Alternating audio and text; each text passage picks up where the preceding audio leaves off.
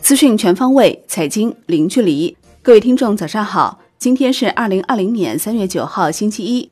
欢迎收听陆家嘴财经早餐。宏观方面，国家卫生健康委新闻发言人、宣传司副司长米峰表示，湖北以外其他省份新增确诊均为境外确诊病例，首次无本土确诊病例。湖北除武汉外，连续三日无新增病例，武汉新增确诊降至五十例以下。说明当前防控措施有效，疫情防控形势持续向好，但国际输入我国病例不断出现，防疫仍然面临不小风险压力。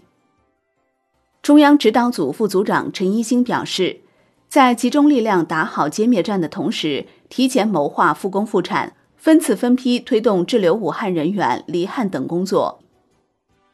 国内股市方面，据中证报报道，受疫情影响。参与调研的半数险资高管预计，公司将调整今年的资产配置计划，股票和另类投资成为多数选项。未来一个季度，权益类资产成为受访者最集中看好的资产类别，其中百分之二十九受访者看好 A 股，百分之十九看好港股。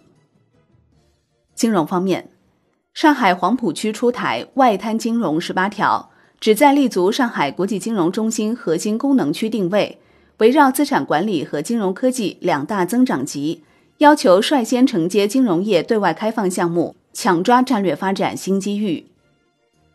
产业方面，北京市人力资源和社会保障局、市财政局、市税务局联合发布关于做好北京市阶段性减免企业社会保险费工作的通知，明确二月至六月对中小微企业。包括以单位形式参保的个体工商户和其他特殊类型单位，三项社会保险的单位缴费部分将全部免征，个人缴费部分不免，困难参保单位可缓缴社保费。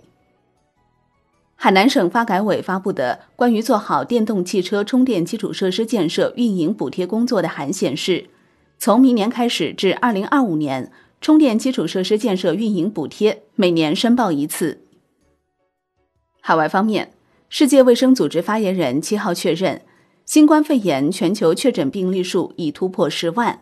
近期，新冠肺炎疫情在多国迅速扩散，加剧了投资者恐慌情绪，掀动全球金融市场波澜。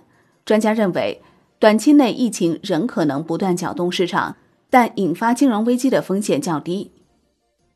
联合国报告显示，由于新冠肺炎疫情爆发的缘故。将二零二零至二一年的全球外国直接投资预期下调百分之五到百分之十五，汽车、飞机、能源这三大行业所受冲击恐怕最为严重。美国疾病预防控制中心开发了全新的在美国用于冠状病毒最初测试的试剂盒，已经提供了足够的试剂盒，可以测试七十万人。欧盟专员 Britton 表示。欧洲央行几乎没有多少调整利率的空间。现在评估新冠肺炎疫情对欧元区经济的影响还显得操之过急。显然，疫情会造成宏观经济影响。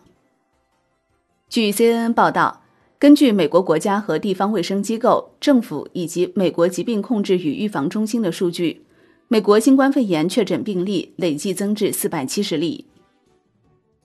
法国新增一百七十七例新冠肺炎确诊病例。累计确诊一千一百二十六例，累计死亡病例十九例。法国卫生部长表示，法国禁止一千人以上的聚集，以应对新冠肺炎疫情。德国新冠肺炎病例增加至九百零二例，此前为八百四十七例。德国建议取消超过一千名与会者的活动。意大利累计确诊七千三百七十五例新冠肺炎病例，新增死亡病例一百三十三例。累计死亡病例三百六十六例。意大利总理孔特下令禁止任何进出伦巴地区和其他十四个省份的行动。米兰和威尼斯也在封锁之列，预计约有一千万人将受到影响。英国新增新冠肺炎感染者六十七人，总确诊人数达二百七十三人，这也是英国发现病例以来单日最大增幅。西班牙全国新冠肺炎确诊病例新增一百七十二例。累计六百一十三例，死亡十七例。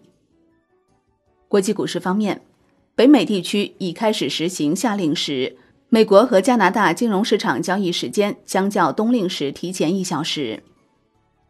意大利证交所 CEO 表示，意大利证交所将正常营业。意大利股市交易没理由受到新冠肺炎疫情的干扰，市场下跌已经体现出意大利的疫情威胁。那些计划中的 IPO 将继续推进，但可能会有所推迟。美国国会众议院公布了波音公司737 MAX 系列客机两起致命空难的初步调查结果，认为波音公司的设计存在严重的缺陷，美国联邦航空局存在失职。据《二十一世纪经济报道》消息，特斯拉国产 Model 3长续航版确认三元电池方案。氢燃料重卡制造初创公司 Nikola 宣布即将在纳斯达克上市，市值三十三亿美元。这是全球首个 IPO 的氢燃料整车制造企业。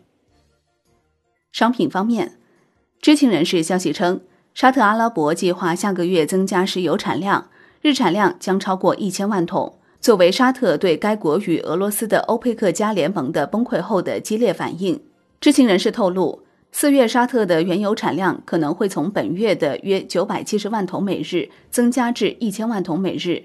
此外，沙特大幅降低售往欧洲、远东和美国等国外的市场的原油价格，折扣幅度创于二十年来最大，以吸引国外炼油厂购买沙特原油。好的，以上就是今天陆家嘴财经早餐的精华内容，感谢您的收听，我是林欢，我们下期再见喽。